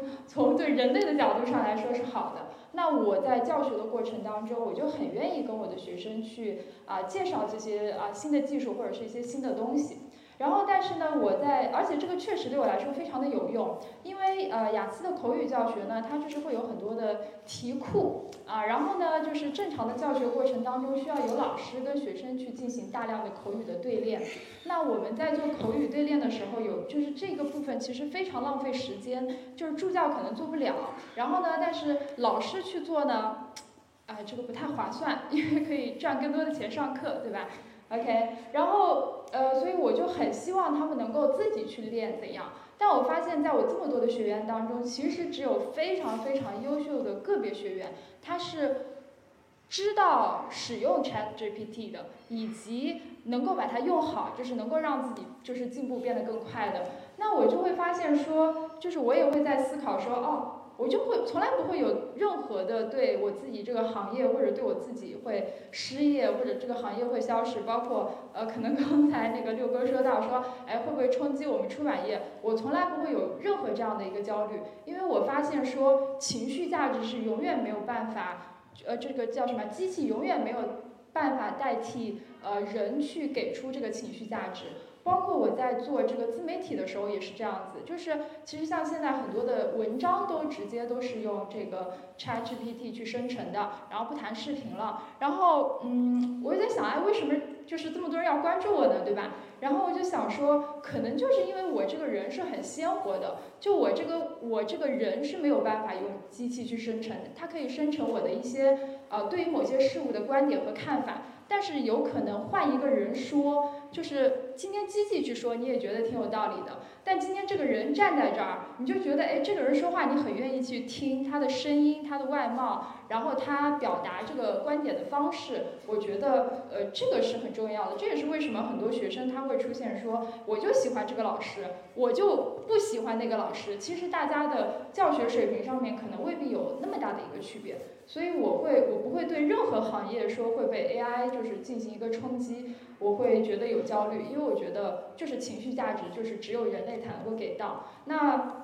当然，但但有一点我很赞成六哥说到的，说呃，他说哎，有些人嘛，对吧？虽然就是你没办法去同情他，因为他他就这样子了。那我其实以前看过一个，大概是一个观点，就是世界上他可能就是，他就是绝大部分的人，他其实就是做的那些很机械性的工作，他也不想学习。事实上，那只能由就是可能改变世界的，或者说真正能够做出一些改变的，可能也就是百分之五，甚至可能都不到，只有那个百分之一的人。我觉得就是看开一点，就就就挺好的。然后呃，我在这里还有一个问题啊，其实也是我自己一直以来的一个困境，因为我已经不上班好几年了，就我一直在做自己的工作室，然后做自媒体啊什么的。那也是上班嘛，对吧？啊，那也是上班啊。哎，不不一样，没有老板 PUA 我。啊，然后我自己呢，就是每年会有一些这个学习的计划，包括是一些看书的计划。我以前一年还是能看到一些书的，然后今年呢，也不叫今年了，应该是这几年了，我都完全没有办法看得进，哎，这个，就有些书我知道它很好，我就是看不进去，因为我觉得它好像对我解决当前的一些。呃，短期的问题，我觉得好像没有什么用。我可能更愿意去看呃什么小红书，什么从零，什么到什么赚翻啊，什么之类的，它会给你一些很实际的这种思路，而且这种书看起来很快。哦，我之前记得我买过一本书，哎呀，我我也想不起来叫什么名字。然后我已经买了哦，《器物之美》，我这本书可能已经买了有七八年了，真的，我到现在我。我买了纸质版，然后我可能看了呃十几页吧，然后我说可能纸质版不太方便，影响到我的阅读了。然后呢，我又下载了电子版，然后我又开始看。我就是因为我每一句话我都需要去思考一下，所以我会很痛苦，因为我觉得我会很很觉得自己啊有一种自责吧。我觉得为什么呀？我就是我怎么连一本书都看不下去？我觉得很没有用的感觉。然后，但是我又觉得我也不应该因为我。看不下一本书去内疚，那我就想问问，就是在场的各位，就是有没有比较好的，就是说可以让自己去呃看更多的书。其实我自己比较本人比较喜欢纸质书，对，有没有有没有什么比较有效的方法？对，好，谢谢。呃，你不欠那本书什么？不欠不看就不看吧。因为刚才林老师所说的，就是呃一个人有了知识才有能力。你呢，你已经过了，或者你所幸你在少年时代没有过，你已经把博学强记的阶段，你已经自己艰险的度过了。我相信你有过那么一段时间，对吧？呃，你现在就是你就在享受你当年博学强记的红利。呃，你不能因为这个你就认为那个没用。呃，那刚才林老师所说的一个人。他必须要有这种系统性完备的知识，他自己能够推导出一些东西，而不是说看到这句金句就认为这个是对的，看到那个金句马上就把这个金句又给颠覆了，那他可不就是最后就就就成为那个叫什么，对吧？那个叫炮灰也好，还是叫什么工具人也好，嗯，所以我认为，当你享受这个红利的时候，你你不能否认这个前头的那些东西吧？你再说到那个《器物之美》那那本书。嗯，啊，公益之道，对，呃，但是呢，比如说未来，你这个一种是你无意中把这本书看完了，它对你的审美有了一种潜移默化的影响。未来你去用 Sara 调一段视频的时候，你知道能调得更美，意境更好。还有一种，你调这个 Sara 的时候，你怎么调都觉得差那么一点意思。这会儿你回过头来看到书架上放着一本《工艺之美》，你翻了翻，哇，原来把那个空间稍微那么调一下，把那左上角那块东西拿掉就行了，一下你就知道你的画面该怎么做了。我说这他当然这是很功利的说法啊，就是我认为，呃，书它一种是就是我想看什么书我买什么书，还有一种就是对于那些。就是这个人人你看人傻钱多的人呢说，最好家里备着很多很多书，很多很多书，因为他看这本书的时候，他忽然他产生了一个，我必须得看把另外一本书看了，我才能接着往下看的时候，你不能没有，是吧？你知道我这个自从开始养孩子之后，我最大的快乐是上班的路上我自己编片单，因为我没法在家里看片子了。我只能半夜爬起来有限的看一会儿。但是我的乐趣就是在上班的路上，我想，哎，这个片子如果和那个片子搭配在一起看就好了，那个片子和那个片子它是一类的，那俩互为相反，也许能够怎么着怎么着，就是那个过程很开心。书之间也是这样，互单独的一本书没有什么，就是看完也就看完了，但是书与书之间组合成的那种效效果，可能会特别奇妙。所以呢，就是如果钱还富裕的话，多备点没用的书，暂时用不着的书，它忽然，它会比那种你就是直来直去的，你就是为了减肥，你就是为了看一本减肥的书，比那个要有用的多。反正我就觉得你跟那本书的缘分的时间还没到。对，有的时候真的，有的时候真的，有些书就是你有某一个时刻你特别想看的时候，你觉得你自己特别想看的时候，实际上是缘分。我昨天去浙大，呃，因为呃几年前疫情之前那会儿，咱们这经济还蒸蒸日上的时候，咱们有很多机构有钱的时候，当时听说意大利有一个家族，那个家族是有藏书传统，他们有一个楼，那个楼反正忘了是两层还是三层了，就是一个藏书楼，呃，上千本书，上千种书，他们是主题藏收藏，他们专门搜集那些远东考古方面的书，就是中国、印度，嗯，包括中东等等，因为这也是考古界，甚至考古界这个学问，这个发源就是因为对这个亚洲大陆的这个考古才产生的，他的几千本书都是这个。然后这个家族，他这个想把这些书出售。那时候呢，中国因为有一些这个很有钱的机构嘛，我当时来杭州就听说杭州他们彼此之间在问，哎，这个能不能把它买下来？能不能把它买下来？他们就分析这些藏书啊，那个书目，从那个书目里头挑出几本稍微有价值的书，就那单本的书拿到拍卖会上卖。比如说这个家族要的那个要价，比如说一千万美元，单独那几本书加起来就能超过一千万美元，如果拍卖的话。但是这个家族的条件是这些书不许拆卖。他这就是说，他有一个概念叫整体收藏。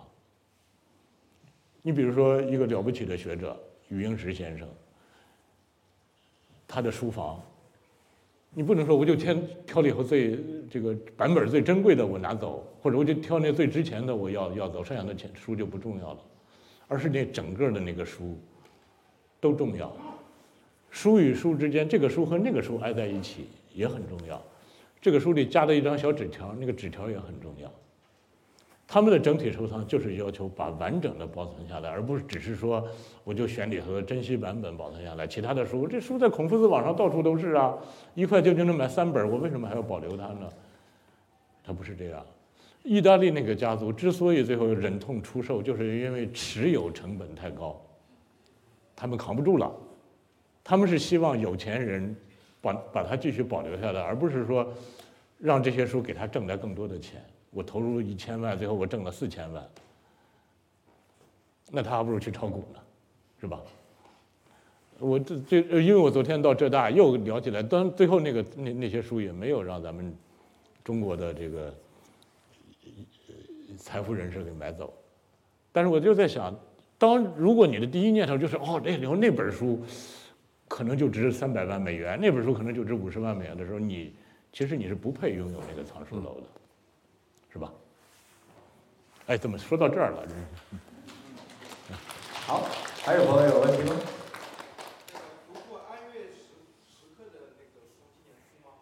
呃，其实啊，已经已经出来了，不是已经做好了。做好之后呢，但是又感觉，因为它这个内容太丰富了，所以还得稍微再调整一下。呃，应该是春天能能出来吧？嗯嗯。好，你是四川人吗？我不是四川人，但我很感兴。哎，那确实很棒，因为那个书我已经看到样子了，确实很棒。我觉得那个安岳石刻在，我觉得安岳石刻可能在中国的这个石刻历，就是石窟历史上可能还蛮有地位的，但是中国没有得到重视。然后刚好国内好像还没有哪个就是杂志或者是去核心的去调查。是的。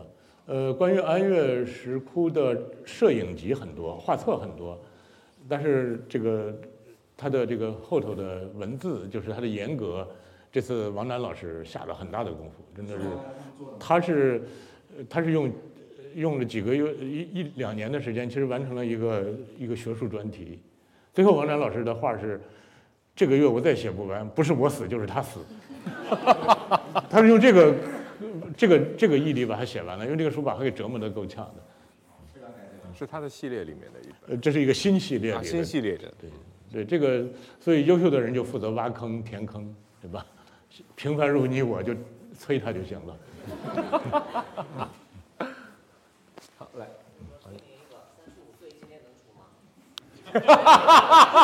对这个问题也是我我就是我有多长时间没有自己享受自己写作的快乐了，嗯，所以我希望今年就是让我的同事们能够给我给我释放出一点属于我的时间，我我相信他能够能够写完。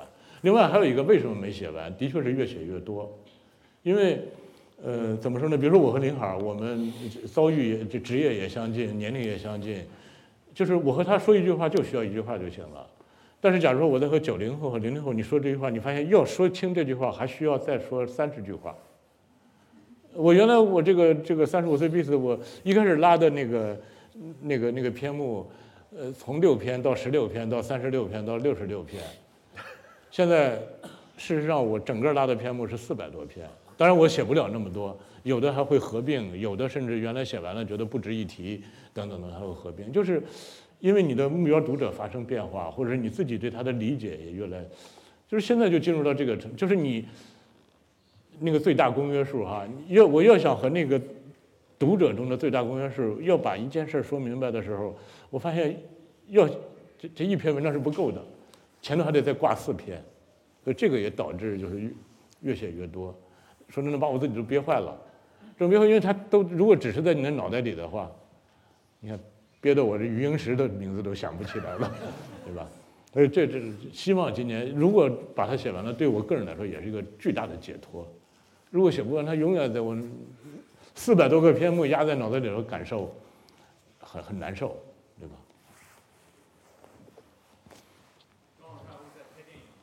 啊？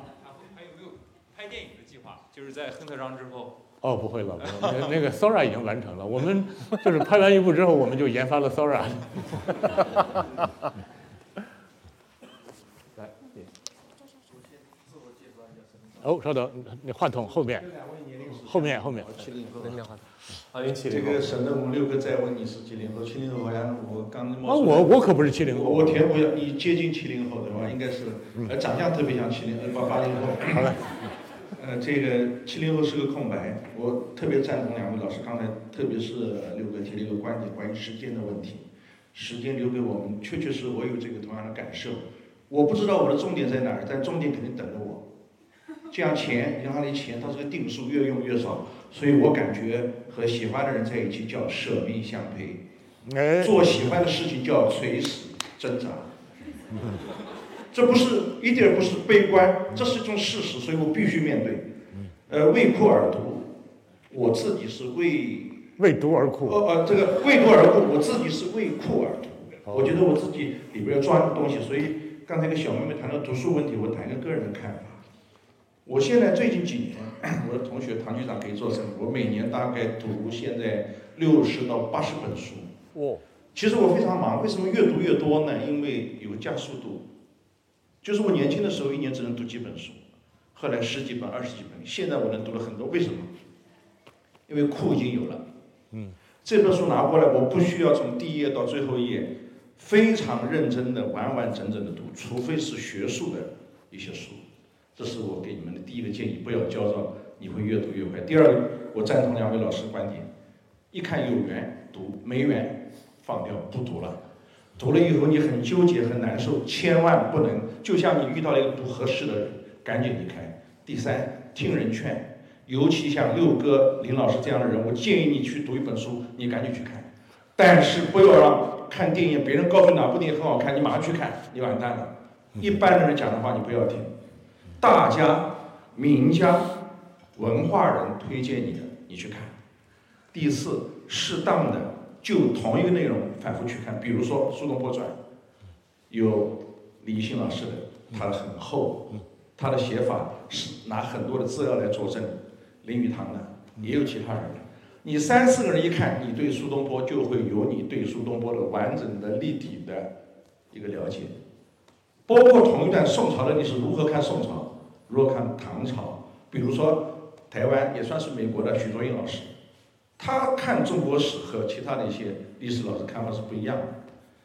最后讲几句话，不懂对不对？就关于人工智能，我也看到很多人很焦虑。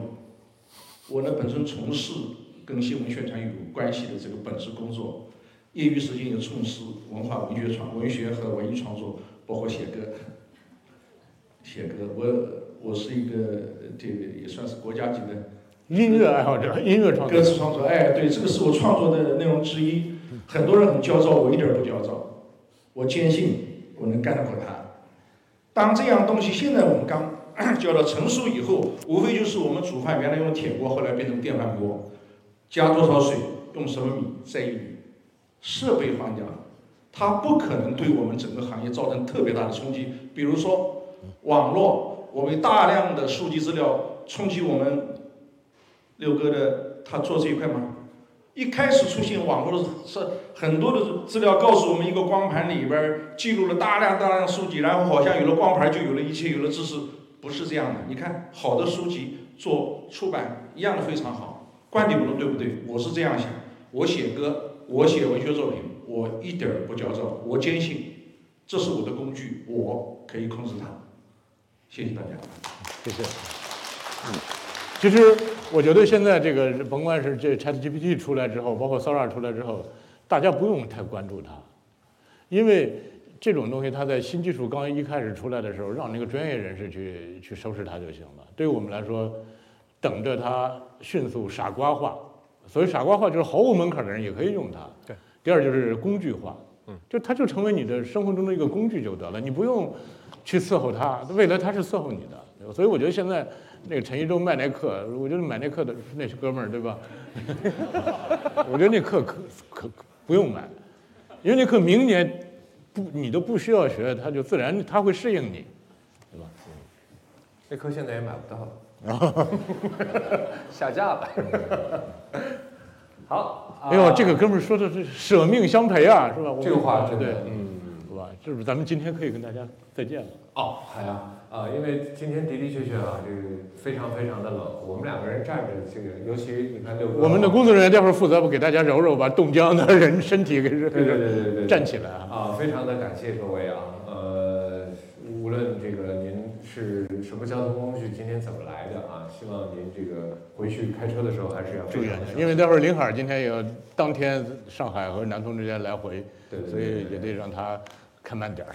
对啊，我们呃再次的谢谢各位啊，陪我们度过了一个很特别的元宵节的这个下午，然后也期待着呃我们跟各位说的所有我们在努力做的事情，能够在春暖花开的日子里面尽快的跟各位见面，好吧？再次的谢谢大家，谢谢。好吧，请大家记住今天我们的约定，我们就负责催促，对吧？普通如你我的人就负责催促优秀如他的人。我我们互相催促啊，三十五我帮你催着吧？好，谢谢谢谢谢谢大家，谢谢大家。